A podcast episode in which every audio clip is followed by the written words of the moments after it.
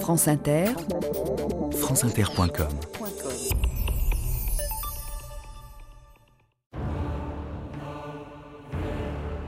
Le président Sverdlov annonce l'exécution de l'ex-tsar Nicolas Romanov.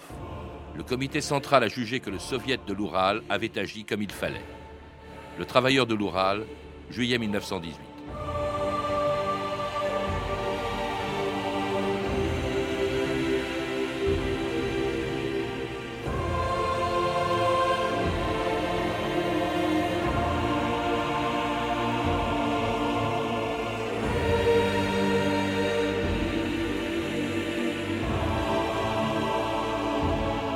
2000 ans d'histoire.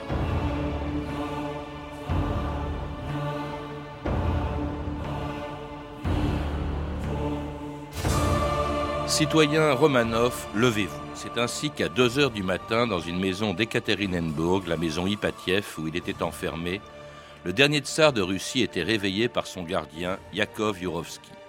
Prisonnier depuis trois mois dans cette ville de l'Oural, il ignorait qu'à Moscou, Lénine avait décidé de l'éliminer effrayé par l'avance des armées blanches qui venaient de Sibérie et qui risquaient de le délivrer. Lénine avait pris cette décision pour empêcher toute possibilité de retour du régime impérial. Il fallait en finir avec Nicolas II et cette dynastie des Romanov qui avait gouverné la Russie pendant 300 ans.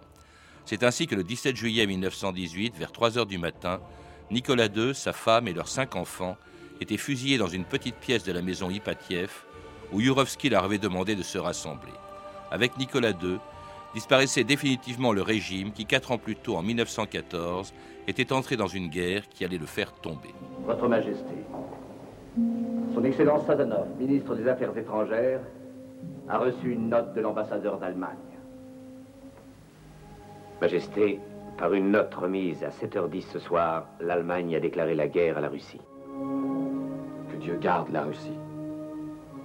Que Dieu garde le tsar.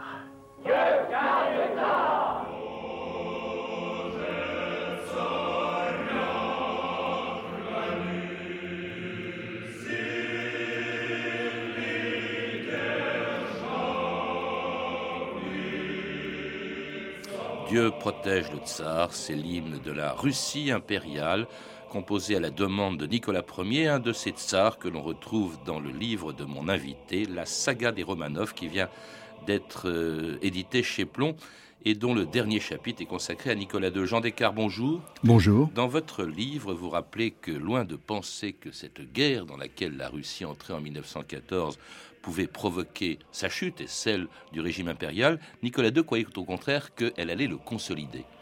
Oui, c'est un peu un marché de dupes, si je puis dire, parce que en 1912-1913, toute proportion gardée quand on considère l'immensité de l'Empire russe, la Russie avait fait des efforts considérables dans les progrès économiques, sociaux, dans l'alphabétisation. Elle était en train de rattraper, je dis bien toute proportion gardée, les nations occidentales comme la France ou le Royaume-Uni. D'ailleurs, les révolutionnaires, les bolcheviks, Lénine en tête, savaient très bien que le régime résisterait à des difficultés, mais ils espéraient un conflit extérieur parce qu'ils savaient que l'armée n'était pas prêtre. Hmm. C'est un petit peu la situation, si vous voulez, de Napoléon III en 1870. Lénine disait en 14, en entrant en guerre, euh, Nicolas II a fait son plus beau cadeau à la Révolution. absolument. Il était un des rares à le voir. Il y a quelqu'un d'autre qui le voyait d'ailleurs, alors qui lui a, contribué à ternir le prestige tout de même de, l'Empire. C'était Raspoutine, hein, qui était hostile à l'entrée en guerre, mais qui a joué un rôle plutôt désastreux euh, auprès de, du tsar. Alors Raspoutine prend une importance exceptionnelle à tout point de vue qu'il n'aurait jamais pu prendre s'il n'y avait pas eu la maladie du tsarevitch, n'est-ce pas? Cette hémophilie transmise le fils du tsar, par euh, les femmes qui ne frappent que les hommes, voilà, le prince héritier Alexis, qui selon la constitution de l'époque devait être le, le, successeur, puisque Nicolas Ier avait supprimé la succession par les femmes pour se venger, et voilà. Bon, je crois qu'on n'a pas mesuré assez le concours de circonstances qui a fait que Raspoutine, euh, guérisseur, pharmacien, visionnaire, qui était tout cela, a pris une importance incroyable au point que l'impératrice en est devenue euh, quasiment hystérique, euh, ou dans tout cas d'un mysticisme effrayant, et que le, tsar, la voyant très mal et ne pensant qu'à son héritier, était tombé sous la coupe de ce mage, de ce gourou très intelligent et qui finissait par tout gouverner, puisqu'on lui demandait même de faire baisser le prix du ticket de métro. Elle-même, l'impératrice, étant peu populaire parce qu'elle était d'origine allemande. Parce qu'elle est allemande. Et qu'elle est confite en dévotion, qu'elle est très éloignée. Les erreurs de Nicolas II, il ne faut pas les gommer. C'est la distance entre la réalité populaire. Ça s'est vu déjà, n'est-ce pas, dès le dimanche rouge de 1905. Il lui suffit que le tsar apparut au balcon mhm. du palais euh, d'hiver et les choses rentraient dans l'ordre. Au lieu de ça, les Cosaques ont cherché, ont chargé. Bon, là-dessus, il y a la révolution avortée. C'est très intéressant, celle de 1905, avec l'épisode fameux du cuirassé Potemkin, où là, Lénine comprend que des troubles intérieurs seuls ne mettront pas le régime à bas et qu'il y a besoin d'une défaite extérieure. Alors justement, euh, cette défaite va arriver. D'abord, vous parliez de Raspoutine et de l'impératrice. En fait, c'est Raspoutine qui gouverne au moment, à partir du moment où Nicolas II est parti lui-même sur le front en 1916 parce que son armée, l'armée russe, allait euh, de défaite en défaite. Alors, Nicolas II commet deux erreurs. La première, comme Napoléon III, il quitte Pétrograd, puisque la ville avait changé de nom, et va abandonner la capitale. N'est-ce pas? Et ça, c'est psychologiquement une, erreur terrible, puisqu'il laisse un vide. En plus, il laisse l'impératrice et Raspoutine manœuvrer les affaires, et les nouvelles vont être assez rapidement mauvaises. Deuxièmement, il a remplacé euh, le grand-duc qui dirigeait euh, les armées impériales, qui était très populaire, et Nicolas II n'est pas du tout un stratège ni un tacticien. Donc ce sont deux erreurs euh, mais alors là, il faut bien dire une chose aussi pour les Français qui sont souvent euh, attachés à l'idée calamiteuse des emprunts russes qui nous ont coûté tellement cher, c'est qu'en application de l'alliance franco-russe, le tsar a immédiatement fait attaquer, harceler des divisions allemandes, ce qui a obligé l'Allemagne, les troupes de Guillaume II, à se retourner vers un front euh, nordiste, et ce qui a soulagé le front et évité que Paris ne succombe. Le front français, le front, ouest. français. Tandis que Paris succombe en, en, août, en octobre 14. Alors, tandis qu'en revanche, l'armée russe va de défaite en défaite, si bien que la guerre, les souffrances aussi qu'elle provoque, eh bien, euh, rend euh, et, devient de plus en plus impopulaire, et que l'armée d'ailleurs elle-même n'est plus très sûre lorsqu'en mars 1917 se déclenche la première révolution russe et que le Parlement, la Douma, réclame l'abdication de Nicolas II. Grâce à Dieu, vous êtes là. Préparez un ordre. Excusez-moi, sire, mais il est trop tard. La Douma a constitué un gouvernement provisoire. Et tous vos ministres ont été arrêtés. Donnez l'ordre à vos troupes de marcher. Je crois malheureusement qu'à l'heure présente, si mes troupes savaient que le tsar est ici, il y aurait toute chance pour qu'elles se tournent contre vous. Des garnisons entières passent de l'autre côté. Sire, la, la Douma veut aussi obtenir votre abdication. En conséquence, d'accord avec la Douma de l'Empire, nous estimons bien faire en abdiquant la couronne de Russie et en déposant le pouvoir suprême. C'est pourquoi... Cela semble être en règle. Je voudrais ajouter une chose. Je vais abdiquer pour moi-même et aussi pour mon fils. Dans ce cas, il faut ajouter un paragraphe dans ce sens. Le 15 mars 1917. Visite de mars. Extraordinaire euh, Jean Descartes, la facilité, vous le dites, avec laquelle euh, le, tsar abdique d'une couronne, abdique une couronne que détenait sa famille depuis trois siècles. Vous citez d'ailleurs l'ambassadeur de France euh, à Moscou, enfin à Saint-Pétersbourg, qui était la capitale à l'époque, et qui disait, Maurice Pelléologue, qui disait L'histoire compte peu d'événements d'une portée aussi énorme, mais en est-il un seul qui se soit accompli avec une pareille indifférence et un pareil effacement du héros principal? Je crois que Nicolas II, sous l'influence de sa femme, est toujours avec le parallèle du drame épouvantable de leur fils hémophile, vit cela comme une épreuve divine, une sorte de résignation. Il faut dire que la Russie a déjà, vers 1916, un million de morts. C'est effrayant. Les pertes sont épouvantables. Le froid, la faim et tout le prolétariat que la Russie qui a progressé dans son économie, dans ses structures, les chemins de fer, les arsenaux, tout ça, tout ce prolétariat fait une masse de mécontents et de gens qui souffrent, bien entendu. Alors, le Royaume-Uni et la France comptaient beaucoup sur la Russie, ces alliances, cette alliance franco-russe dont on a tellement parlé. Mais en fait, tout le monde comptait sur l'autre. C'est un peu les trois aveugles de Compiègne. Et personne n'était assez solide. Et on pensait que la guerre serait très rapide, comme on sait. C'est effrayant. Alors, Nicolas II euh, abdique.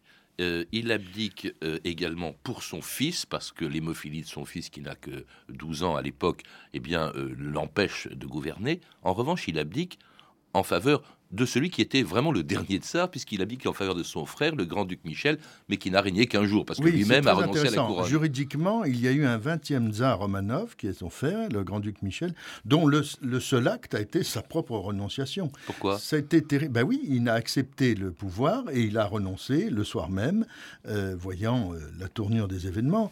Euh, le fait qu'un enfant comme le tsarevitch ait pu succéder, les opinions sont très partagées, aurait pu plaire beaucoup, mais un enfant qui n'était peut-être pas viable, dont la santé n'était pas sûre. Euh, donc ça a mis Nicolas II dans une situation épouvantable. Et à partir de ce moment-là, il se passe quelque chose de pathétique. Le tsar, l'ex-tsar, sa femme et tous les enfants pensent que rien ne peut leur arriver s'ils restent ensemble. Et c'est le drame jusqu'au bout d'une illusion épouvantable. Unis, nous serons forts, rien ne peut nous arriver.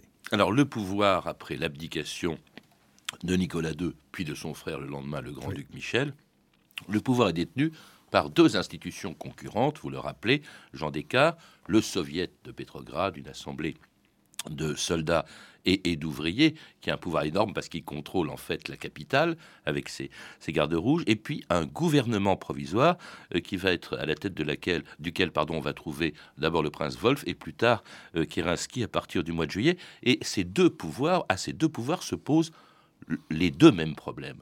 D'une part, que va-t-on faire de la guerre? Va-t-on la poursuivre, c'est-à-dire prendre le risque d'avoir les mêmes conséquences que le régime impérial? Et surtout, que va-t-on faire de la famille impériale? Et là-dessus, les, deux pouvoirs s'opposent. Mais d'abord, sur la guerre.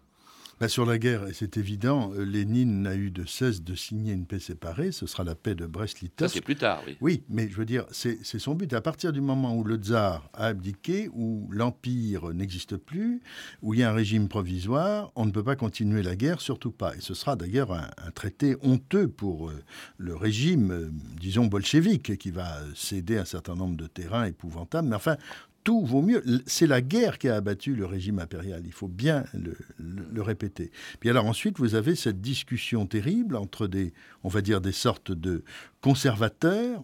On se méfie de Kerensky qui voudrait garder la euh, famille impériale vivante, qu'on soupçonne de vouloir la faire évader vers l'Angleterre en prenant un train jusqu'au à Mourmansk où un bateau pourrait les emmener vers l'Angleterre. Enfin, on a, compris que les cousins britanniques ne sont pas enchantés, ne se précipitent pas pour accueillir les Romanov. Et puis le pouvoir, disons, bolchevique, soviétique, si vous voulez, pour euh, utiliser un terme clair et actuel, qui lui ne veut plus entendre parler de qui que ce soit, mais il faut garder les Romanov car ça peut être une monnaie d'échange. Car déjà, déjà, l'atmosphère tourne à la guerre civile et rien n'est sûr. Donc il faut pouvoir contrôler cette famille, ça peut servir.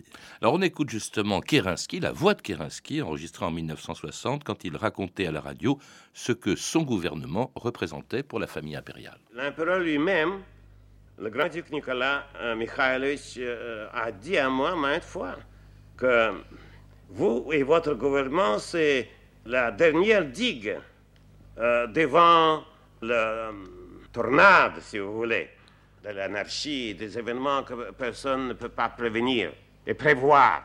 D'expérience de votre révolution.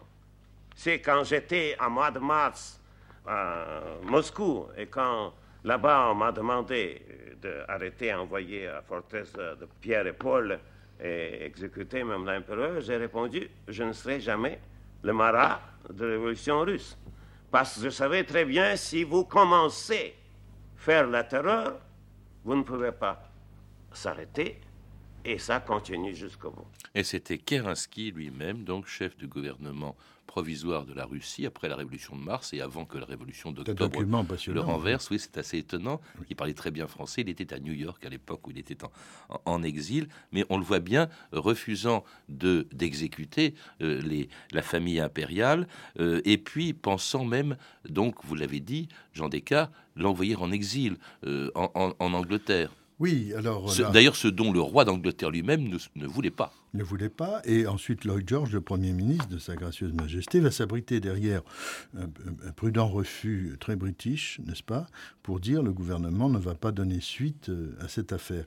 Euh, une chose importante, Nicolas II a refusé de s'exiler en Allemagne, la patrie de sa femme, la patrie d'origine. Il ne voulait pas passer pour un traître. C'est une chose, c'est un élément qui va revenir récemment dans l'histoire russe actuelle.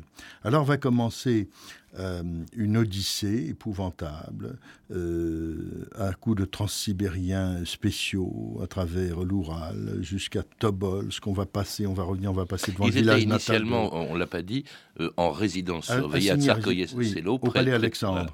Au palais Alexandre, et donc envoyé en avril, euh, en août, pardon, 1917. Euh, vous dites à Tobolsk, c'est ça Oui, à Tobolsk. Et puis ensuite, ils vont revenir. Ils vont être séparés, pour résumer un moment. Et ça, ce sera la seule panique, je précise bien. C'est pas le tsar d'un côté, euh, son fils, et puis les grandes duchesses. Enfin, il y a eu plusieurs séparations pour des raisons techniques, mais aussi pour des raisons, je dirais, d'urgence, parce que assez rapidement, les armées blanches, Denikin et l'amiral Kolchak, qui vont prendre la, le contrôle de la ligne du Transsibérien, rassemblent beaucoup de troupes. Il y a 400 000 hommes des armées blanches, ça n'est pas rien, qui veulent marcher en gros contre la Révolution. Et lorsque la famille enfin réunis se trouve. Ça, c'est après la, révolution d'octobre. Hein, donc, ça, c'est les bolcheviks sont ah bah oui, bien entendu, la révolution eux a triomphé. veulent absolument euh, la peau, en tout cas, craignent euh, justement que l'empereur et sa famille soient délivrés par les armées blanches. Oui, absolument, parce que on va essayer de les.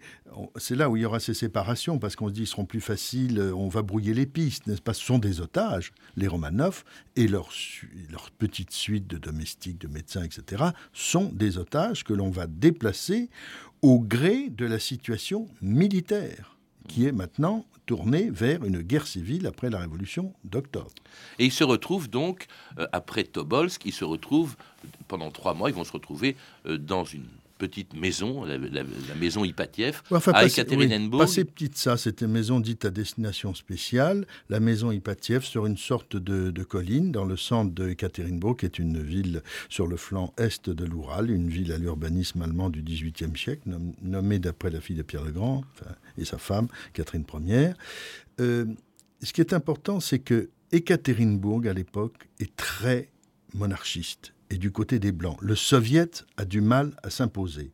Et je pense qu'on peut dire que le soviet va prendre peur à tout point de vue, y compris des réactions de la population qui serait capable, dans le fond, de sauver les Romanov, parce qu'il n'oubliez pas cette affaire de cet enfant qui a des hémorragies en permanence. Et en Russie, on est très sensible au destin des enfants. C'est une chose qui va bouleverser de toute façon les gens. Et c'est pour ça que le drame sera reproché à Lénine. La mort d'un enfant dans ces conditions épouvantables euh, sera une, une, tâche épouvantable. Le, cet euh, enfermement, d'ailleurs, est lui-même épouvantable parce qu'ils sont mis entre les mains de gardiens. Il y a eu un commandant Advaïev qui était un ivrogne, euh, qui, qui, vraiment ne les ménage pas. Non, qui ne les ménage pas, qui font toutes les plaisanteries les plus lourdes, les plus grasses sur les grandes duchesses lorsqu'elles se rendent aux toilettes. L'impératrice est en pleine. C'est-à-dire les enfants de Nicolas II et de, l'impératrice. Les quatre hein, filles, Olga, Tatiana, Maria, Anastasia. Et bon, est-ce que le tsar attend vraiment le, progrès des armées blanches? Ils ont des informations. C'est vrai qu'à marche forcée, euh, Denikin, Kolchak peuvent arriver, peuvent euh, les sauver. C'est ça la situation à la veille du, du 17 juillet 1918. Et c'est justement à ce moment-là que le, dernier euh, des, gardiens, justement, de, de la famille impériale, impériale reçoit de, mais ça on ne l'a pas su parce que Lénine l'a toujours démenti, reçoit de Moscou l'ordre de les exécuter. C'est Moscou qui a donné l'ordre. Alors en fait, c'est Lénine qui a, qui a officialisé l'ordre par un télégramme dont d'ailleurs un exemplaire était supposé passer en vente à Londres il y a une dizaine d'années et qui a été retiré de la vente par l'ambassade russe parce que ça faisait un peu désordre. Et euh, Lénine donne l'ordre à Sverdlov qui est un personnage qui va donner son nom, Sverdlovsk à Ekaterinbourg pendant des années, qui va avoir ce titre de gloire d'avoir euh, organisé du soviet, je crois, du soviet local. Il y a une panique dans le soviet avec l'arrivée des troupes blanches qui sont à deux, trois jours. Hmm. Alors c'est la raison pour laquelle le lendemain de cet ordre venu de Moscou, eh bien Yurovsky, le gardien des Romanov, euh, les réunissait, les réveillait en pleine nuit, et puis euh, faisait descendre toute la famille impériale dans une petite pièce du rez-de-chaussée de la maison Ipatiev. Vous allez vous aligner, on va vous prendre en photo. Pourquoi? Il y a des rumeurs à Moscou. Comme quoi vous seriez tous morts. Avancez. Est-ce qu'on pourrait avoir au moins des chaises? Des chaises.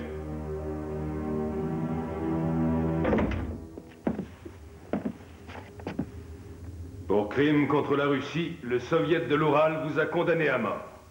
Vous allez être exécuté.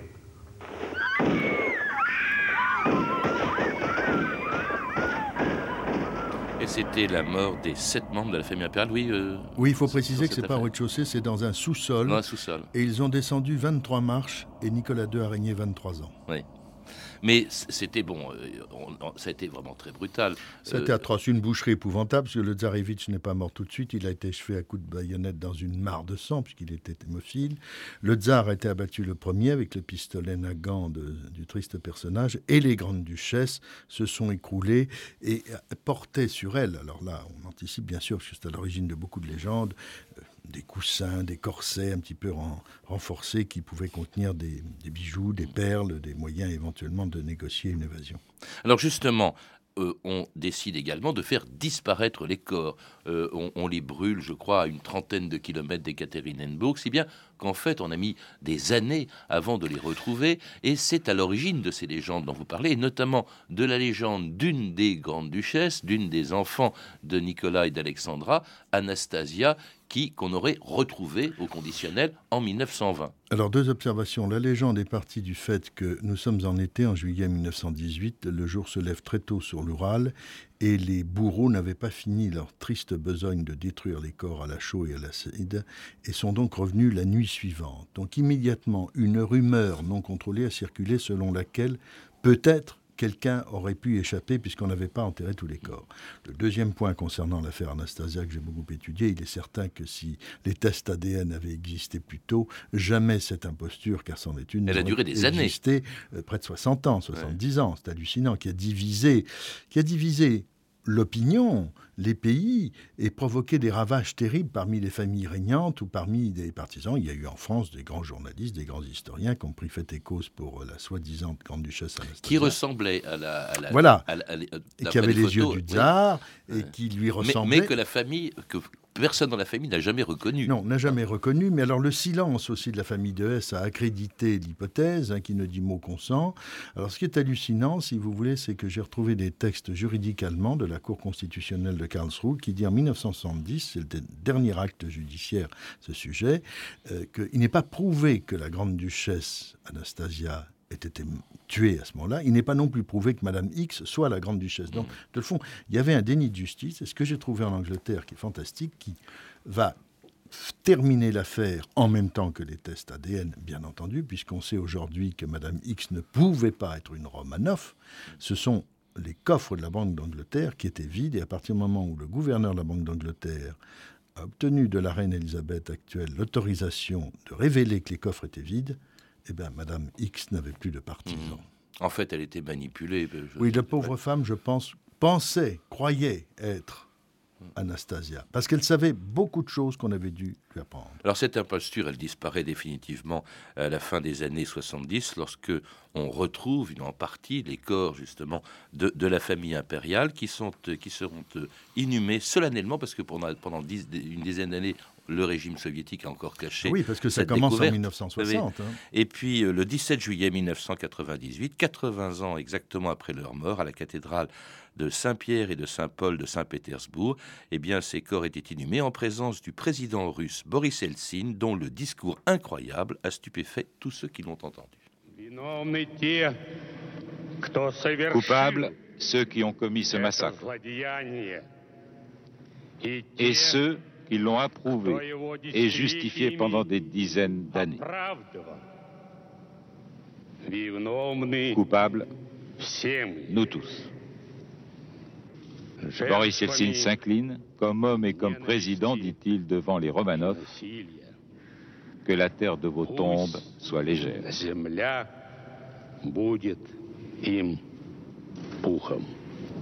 Ces funérailles officielles de Nicolas II et de sa famille assassinée, c'est Boris Yeltsin le premier qui les avait voulues.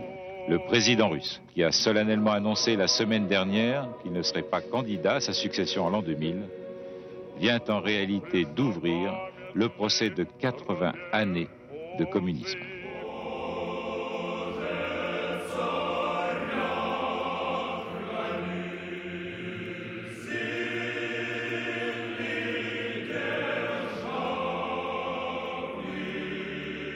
Et c'était le 17 juillet 1998. Alors une cérémonie incroyable à laquelle vous avez assisté, Jean Descartes.